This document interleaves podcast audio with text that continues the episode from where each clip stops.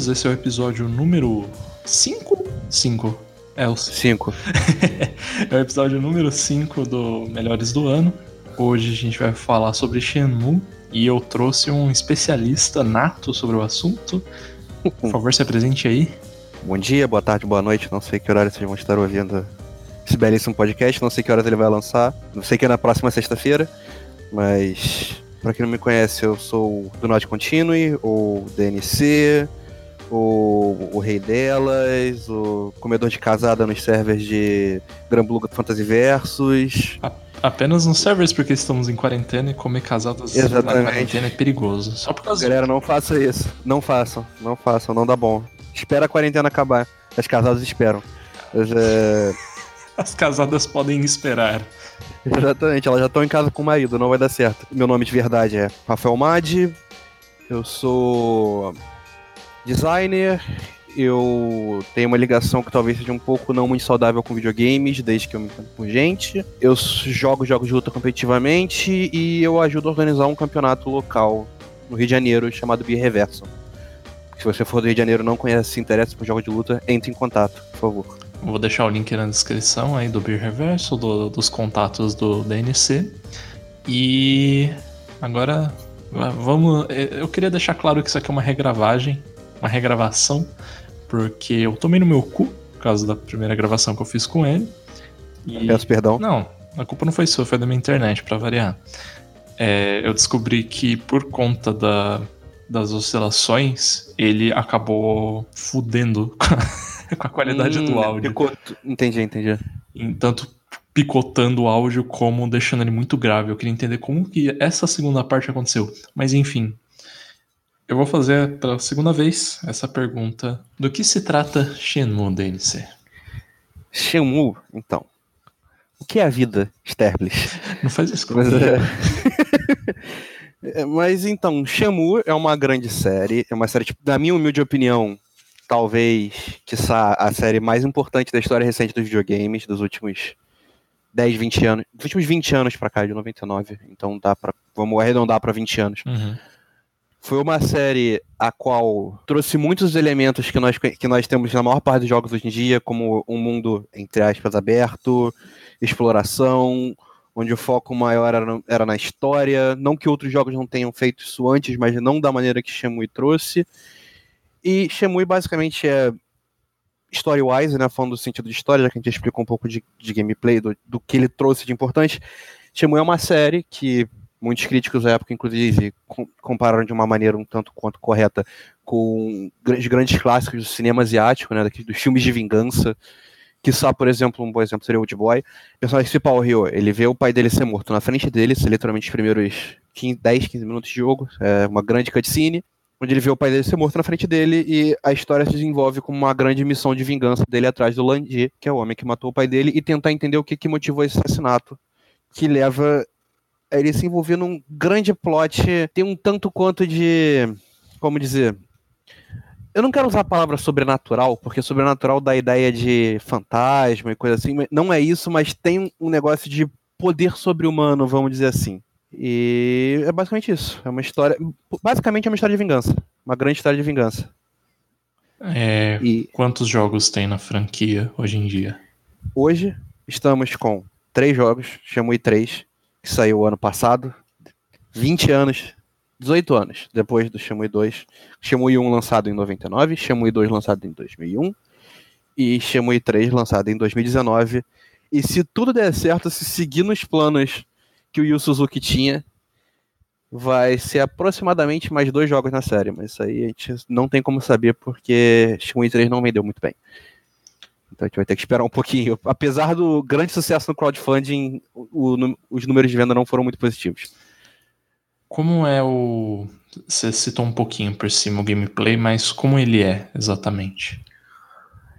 Então, eu não gosto dessa comparação mas eu acho que a gente vai cair nela em algum momento, no meio dessa discussão, então melhor retirar da frente, e eu acho que realmente a melhor maneira de você explicar para quem não entende Shemui o que é Shemui, sabe Yakuza? Conhece? Para que acredito que a maior, maior parte das pessoas que estejam nesse podcast conhecem a série Acusa, também da SEGA, é, onde você. Me fugiu o nome do personagem principal. O Kazuma Kiryu. Isso. Onde você joga com Kazuma Kiryu, ex-membro e, membro barra ex-membro da máfia, depende do momento, ele é, é, confuso, são seis jogos, é muitos, sete. Sete, porque, porque eu, ele começa do zero. Exato, ele literalmente existe, existe Akuma Zero, inclusive ótimo jogo. Uhum. Para quem não jogou Yakuza, eu acho que é, literalmente é o melhor lugar para você começar, não só no sentido de história, quanto no sentido de gameplay. Eu acho o jogo mais balanceado, mais fácil de você entrar e com mais conteúdo para você fazer. E os remakes do 1 e do 2 também são muito bons, então interessante. Mas enfim, você tem Kamurocho, que é um, um pequeno distrito de Tóquio, que é um distrito, entre aspas, fictício, inspirado no distrito real de Kabukicho. E basicamente você tem um, uma pequena cidade para explorar. Shenmue, de uma certa forma, é parecido, só que mecanicamente só que a maneira que os dois jogos entregam funciona de diferente. Eu tive até essa discussão com o próprio ano, algumas semanas atrás, quando um dia antes de a gente gravar esse episódio. Os dois jogos entregam a mesma mecânica de uma forma completamente diferente.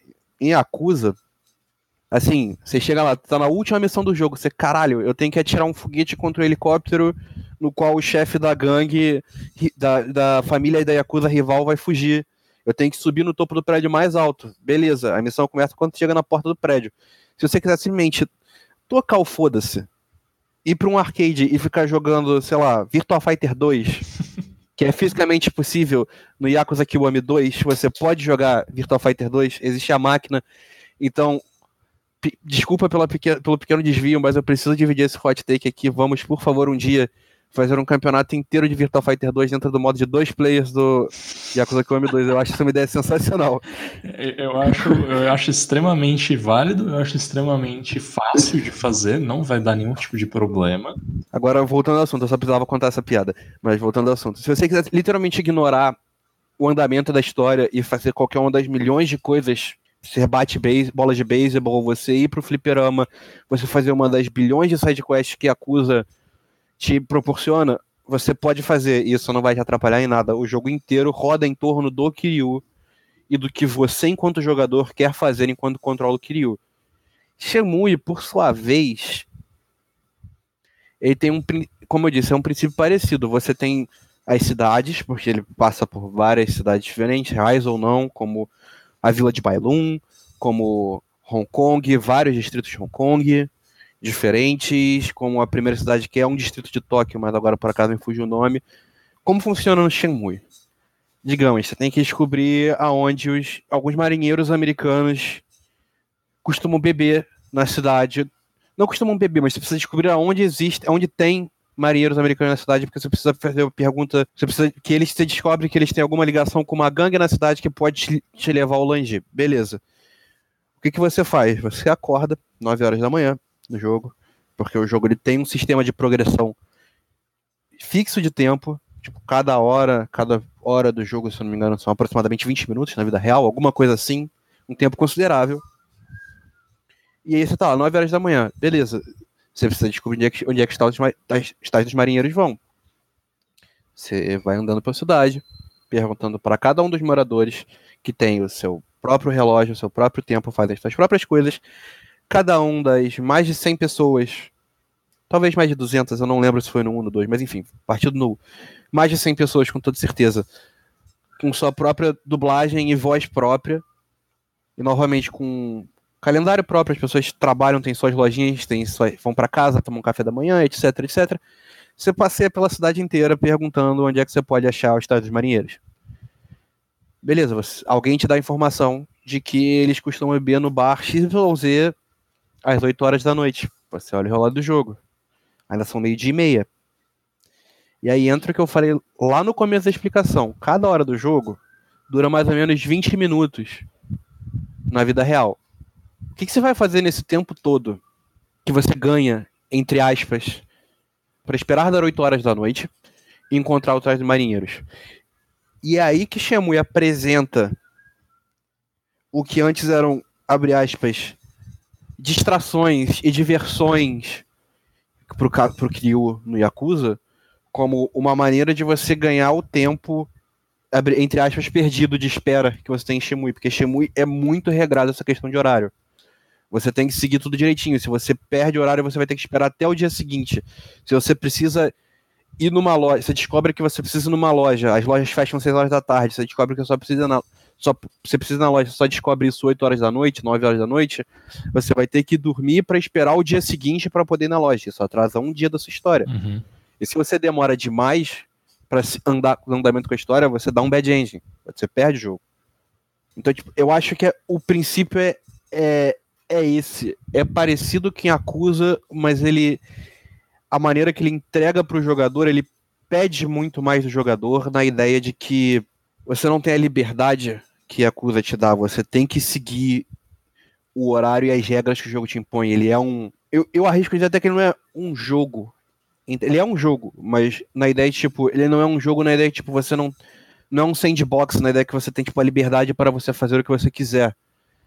Ele é um mundinho contido nos discos de Dreamcast. Tipo, ele, como eu falei lá atrás, cada um dos NPCs do jogo, todos os NPCs do jogo, tem, são, tem dublagem completa, eles conversam com você, eles têm os próprios trabalhos, eles têm as próprias vidas que eles seguem, independente de como o, o Rio interaja com eles. Inclusive, eu acho que eu comentei isso com você também. Um dos grandes problemas no começo da produção do Shenmue, na, na implementação desse relógio de cada um dos personagens, dos, dos NPCs, é que todos decidiam tomar café da manhã no mesmo horário. Então ninguém conseguia entrar na lojinha de conveniência do jogo. Então fazia uma fila gigantesca na porta da loja de conveniência 9 horas da manhã, com todos os 80 personagens, digamos, 70 da cidade principal e ninguém conseguia entrar. E aí o jogo, o jogo não crashava, mas tipo, ficava impossível de se jogar, porque você não conseguia achar ninguém, você não conseguia resolver nada, tava todo mundo ocupado. Então, assim, tipo, existe uma questão com uma apresentação de realismo muito importante no Shenmue. Inclusive, outra curiosidade. Quando você gera Shenmue 1, ele tem, de uma certa forma, um, um modo New Game Plus. Aí você me pergunta, o que, que é o modo New Game Plus? Shenmue 1, ele se passa em 86, 87, eu não tenho certeza. O modo New Game Plus é exatamente o jogo todo de novo, só que com o tempo, assim, tipo, de forecasting, assim, de chuva, sol, neve, real para o que foi o tempo nesse espaço de tempo de 87 em Tóquio. Tipo, você, digamos, no dia 26 de abril de 1987 nevou, na vida real, no dia 26 de abril de 1977, em Shemui, vai nevar também. É esse o nível de realismo que esse jogo busca trazer e entregar na mão do jogador. Isso tudo aconteceu em 99, certo? O primeiro Shemui, sim. O que aconteceu historicamente, tipo na, na, no lançamento do jogo, assim, o que, qual era a importância dele pro Dreamcast? Então, eu acho que mais que fa para falar da importância dele pro Dreamcast, a gente tem que falar dele, da importância dele para a Sega como um todo, né? Uhum. Porque o Dreamcast já foi por si só uma última aposta da Sega. O último foi tipo um grande make or break deles, porque assim, foi o Saturno que veio antes, né? Eu sempre confundo os nomes do console da Sega. A Sega já vinha meio fraca das pernas por conta de algumas decisões um tanto quanto questionáveis de marketing, como por exemplo, quando eles lançaram o Sega. Ah, foi o Saturno, né? O que veio antes do Dreamcast. Foi. Quando eles simplesmente lançaram o Sega Saturno de surpresa no, no, mercado, no mercado americano para ganha, tentar ganhar o povo americano, se não me engano, era Natal e Ano Novo, antes de sair o PlayStation 1 ou então as 15 versões de Sega Genesis que existiram. Pois é, aquelas abominações de você construir com um Lego em cima do seu console. Que se você parar pra olhar hoje em dia, não só tipo isso, mas tem duas ou três versões de corpo diferente do Sega Genesis, existem 15 versões diferentes de controle do Sega Genesis. E se você quiser, sei lá, tentar jogar, por exemplo, Street Fighter 2, dependendo do controle que você usa, não funciona, porque você não tem todos os botões que você precisa para jogar. Se você tenta jogar com controle de três botões, você não consegue. Mas enfim, tudo isso é para dizer que a SEGA tá mal das pernas. E o Dreamcast por si só. O Dreamcast por si só não. O Dreamcast foi a última grande aposta da SEGA do mercado de consoles. Se o Dreamcast desse certo, a SEGA continuava normal, e caso não desse, assim, a gente viu no que deu. É. Mas que eu acho uma pena, porque para mim o Dreamcast eu usaria dizer o segundo melhor console da geração que ele saiu. Ele perde, para mim, ele perde puramente pro PlayStation 2 e porque é impossível você negar o impacto do PlayStation 2 no mercado de jogos, assim. É inegavelmente o console mais importante, talvez de todos os tempos. Não sei. Mas enfim, para parar de falar, voltando no assunto de Shenmue. Se o Dreamcast foi a grande aposta da SEGA, o Shenmue foi, o, foi a grande aposta do Dreamcast. Porque o que acontece? O Dreamcast ele veio antes de, de todos os concorrentes da geração dele, que foi a quinta geração, se eu não me engano, a geração do PlayStation 2, GameCube, etc, etc. A SEGA tentou novamente lançar o console antes para ganhar o mercado. A grande questão é que dessa vez, uma vez que o Dreamcast era baseado em placas de arcade da SEGA, ele era um console muito potente. Você conseguia ver isso em jogos como Sonic Adventure 2, por exemplo. Primeiro grande jogos 3D. Uhum. E Shenmue meio que entra nessa também. Shenmue, pra época, visualmente falando, é o jogo mais impressionante que tinha. A maior parte você saía do Play 1. Você tinha, sei lá, o jogo dos Simpsons, onde os bonecos eram quadrados, praticamente para você literalmente ver o Ryo e os personagens do. e o Ren e todos os personagens. Ren não, Ren é do 2, mas enfim, os personagens do Shemui, o pai do Ryo, todas as pessoas que ele convivia. Você vê uma cidade completamente realista, você vê, tipo, você conseguir discernir a expressão facial dos personagens, você consegue ver quando eles estão bravos, quando eles estão rindo. Você literalmente tem uma mão no qual são cinco dedos que você consegue diferenciar e não simplesmente um grande polígono. Shenmue à época era um jogo ridiculamente impressionante.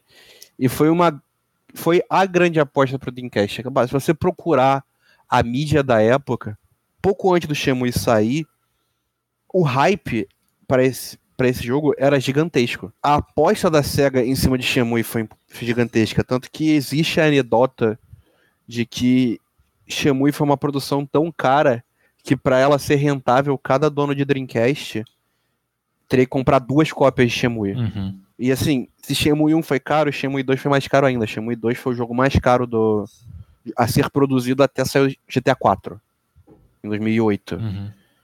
Que assim, que à época também foi um passo gigantesco, uma coisa extremamente importante pro desenvolvimento do, do mercado de jogos e do mundo, jogos de mundo aberto. Então assim, Shenmue foi uma aposta muito grande para a Sega, foi o que talvez pudesse salvar a Sega e o Dreamcast e infelizmente não salvou, mas o fato da SEGA ter tido a coragem, o Yu Suzuki ter tido a coragem de fazer o jogo que fez, a SEGA ter tido a coragem de lançar o jogo que lançou, eu acho extremamente importante, porque, novamente, para mim, Shenmue, querendo ou não, é o jogo mais importante dos últimos 20 anos, com tudo que ele influenciou nessa questão de jogos 3D, de mundo aberto, de exploração, do foco do jogo ser a história, assim, querendo ou não, é o que o Yu Suzuki falou em uma entrevista, eu não lembro quando, mas ele deu uma entrevista que ele fala: o grande problema do desenvolvimento de Shemui não era fazer as coisas certas, assim, descobrir o que eram as coisas erradas.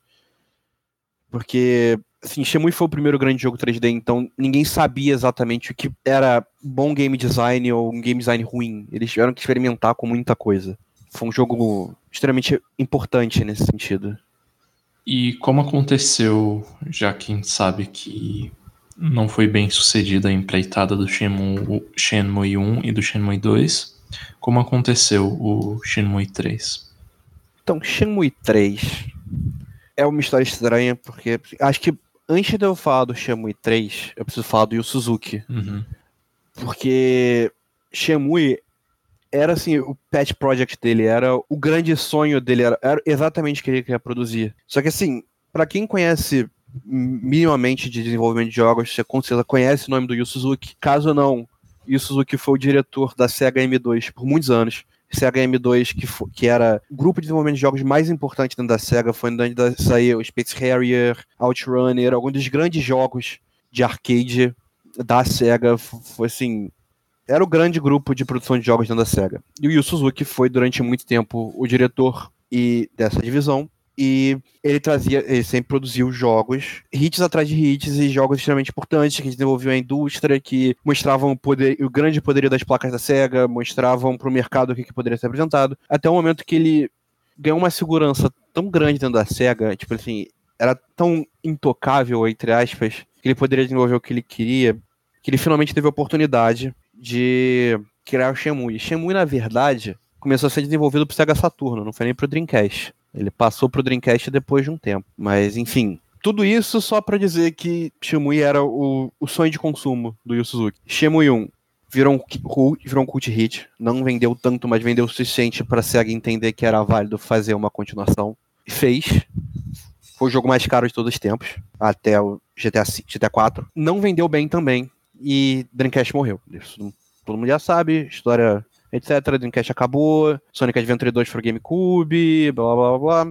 Então, assim, muitos anos depois, eu quero dizer 2014, 2015, na verdade, do nada, assim, completamente do nada, surge o Suzuki, se eu não me engano, foi na no stand, na apresentação do PlayStation na E3 ou em alguma dessas grandes, desses grandes eventos de jogos, ele chega do nada e fala: "Valeu, galera, vou fazer um crowdfunding pro Shenmue 3 para Windows e PlayStation 4. Quem quiser doa". E foi um sucesso, um sucesso no Kickstarter, foi um sucesso estrondoso. Ele pediu 2 milhões de dólares no Kickstarter saiu, assim, o começo do Kickstarter era, ei, precisamos de 2 milhões porque vamos conseguir os, 8, os outros 8 milhões que a gente precisa para fechar o budget de 10 milhões com investimentos externos. Beleza. Pediu 2 milhões. Ele fechou o crowdfunding com 6 milhões. Ele foi o jogo, Shenmue 3 foi o jogo mais rápido, foi o projeto de videogame mais rápido a chegar a 1 milhão de dólares dentro do Kickstarter, em menos de duas horas. Então, assim, é, a história do Shenmue 3, é, no sentido de produção, é literalmente a história do Yu Suzuki correndo atrás do sonho dele, falando: galera, por favor, ajuda a gente. E, surpreendentemente, o público gamer, eu odeio essa expressão, mas acho que eu não tenho outra que eu possa usar no contexto, mas o público dos jogos realmente voltando em peso. E eu digo surpreendente porque, novamente, Shenmue 3 vendeu muito mal. Então eu não consigo entender até hoje como um jogo consegue metade do pedido base do Kickstarter em menos de duas horas ainda assim não vende nada. Na... Não vende nada quando realmente sai à venda. Mas eu acho que é, é meio que é isso, hein? É o, foi o Suzuki não desistindo do sonho dele, saindo da SEGA para formar a YS Games, implorando para a SEGA liberar os direitos de Shenmue para ele, pra ele poder produzir por fora. É isso, é um, é um homem correndo atrás do seu sonho, né? Não existe nada mais bonito do que isso. E o que significa Shenmue para você? O que ele te faz sentir? Assim, o que significa Shenmue para mim? Eu acho que eu já falei isso pelo menos duas vezes desde que a gente começou a gravar. Eu acho para mim Shenmue é a experiência mais é o jogo mais importante dos últimos 20 anos, é uma experiência única, é um negócio que você não consegue tirar de lugar nenhum. Tanto que quando a gente estava, eu e você, né? A gente estava decidindo o tópico pelo qual seria o, o melhor do que eu gravaria com você, a gente chegou a discutir Mega Man Zero, que era uma série que eu também amo, que eu tava começando a aprender speedrun, etc, etc. Mas eu, pelo menos pensando com os meus botões, eu cheguei à conclusão que Mega Man Zero, querendo ou não, por mais que tenha suas diferenças, etc, etc, é mais Mega Man. Não é algo que, tipo, necessariamente a maior parte das pessoas nunca experimentou. Shenmue é, para mim, de uma certa forma, eu acho mais interessante falar sobre, porque eu vejo Shenmue meio que de uma forma parecida que eu vejo, lá, que a gente estava discutindo mais cedo, Shin Megami Tensei. É uma série que muita gente conhece, mas ninguém. Mas, tipo, talvez por dificuldade de acesso. Agora Shenmue 1 e 2 saiu pro PlayStation 4, um pouco antes de Shenmue 3, mas até pouco tempo atrás era difícil você jogar Shenmue. Se você não tivesse um Dreamcast original ou emulasse, ainda assim emulação não era muito legal, mas, tipo. É uma experiência que, assim, todo mundo conhece, todo que tem o um mínimo conhecimento de jogos, todo mundo já ouviu falar de Shenmue, mas quase ninguém jogou. Então, assim, eu acho, de uma certa forma, eu acho uma pena, antes de tudo, eu acho uma pena, porque eu acho que Shenmue é uma experiência que todo mundo, principalmente quem tem um mínimo de interesse em game design, quem estuda jogos, quem, quem quer entender mais como funciona essa questão de, de criação de um universo, eu acho, tipo, talvez não seja a melhor experiência no sentido de jogo mais polido, de mais bem, de melhor, tipo, mais bem feito, mas é certamente uma experiência que você não consegue tirar em mais lugar nenhum. Assim, não existe nada que nem Shenmue. E para mim, isso é, é, é, extremamente especial, porque quando eu procuro quando eu procuro mídias num geral, tipo, alguma coisa de interação, seja filme, jogo, música, etc., eu gosto de procurar conteúdos que não necessariamente vão me deixar confortável. Eu posso, tipo, passar raiva, eu posso me irritar, pode ser alguma coisa que não envelheceu bem, mas eu gosto de, de procurar conteúdos que me façam questionar o que eu tô consumindo e o meio do qual ele faz parte de uma maneira mais crítica e que me apresentam coisas novas. E eu acho que Shenmue é isso, tipo, a ideia de que independente de tudo que você joga na vida, em nenhum momento você vai ter uma experiência parecida com Shenmue em nenhum outro jogo. Por isso que Shenmue é tão importante para mim e eu acho que mais, mais pessoas deveriam jogar. Eu acho que já ficou bem, bem claro a grandiosidade de Shenmue, não só para você, mas para a indústria dos videojogos como um todo. E eu acho que vamos ficando por aqui. É, você gostaria de vender seu pão aí, passar o, o jabazinho? Então, é, o meu não, inclusive, por favor, pelo bem de vocês, não me sigam nas redes sociais. É, é, é o melhor, confiem em mim.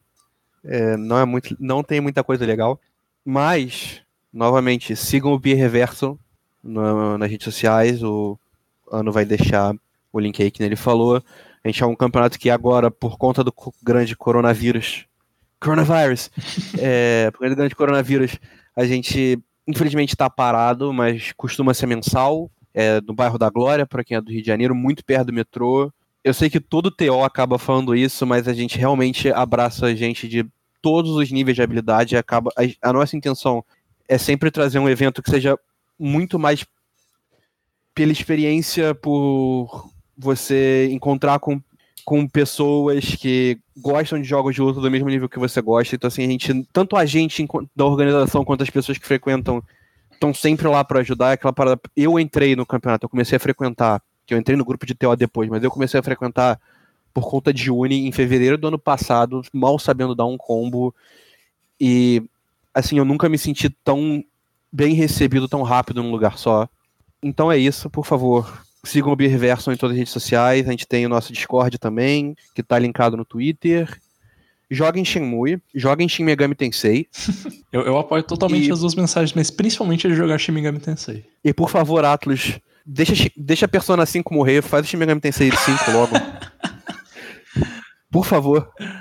Assim, Definitivamente não era a mensagem é... que eu esperava que eu ia acabar esse programa, mas sim. A gente viu a quantidade de peixe. A gente viu a quantidade de peixe que vocês estão salvando, por favor.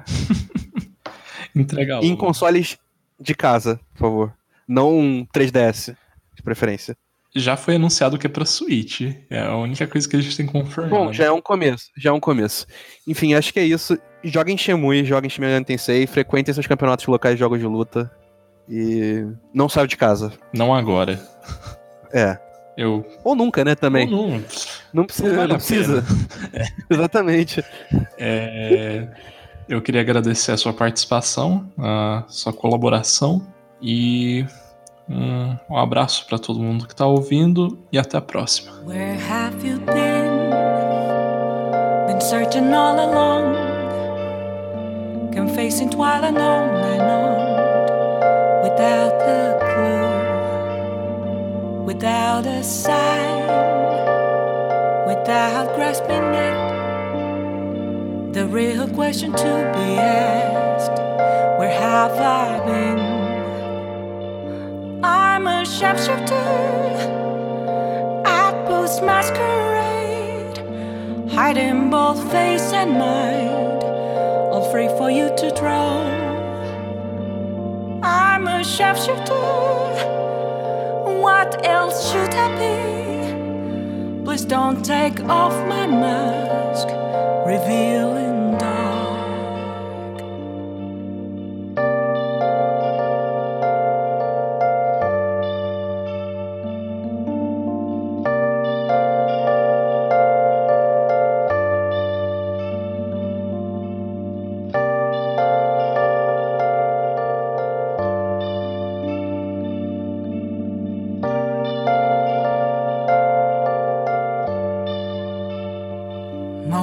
moments of calm, nothing left to be found. A mirror right in front of me, that's where I found an empty glass, reflecting that's a truth. It's only words not to be told. I need the mask. I'm a shapeshifter masquerade, heart in both face and mind, all free for you to draw.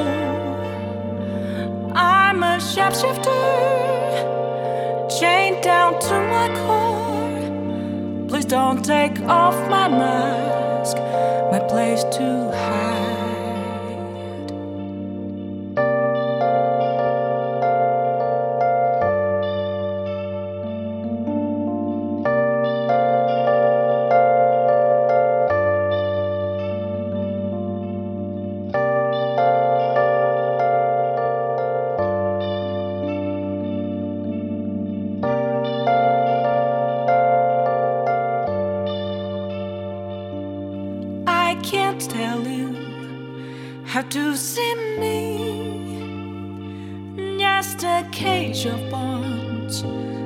Nothing inside.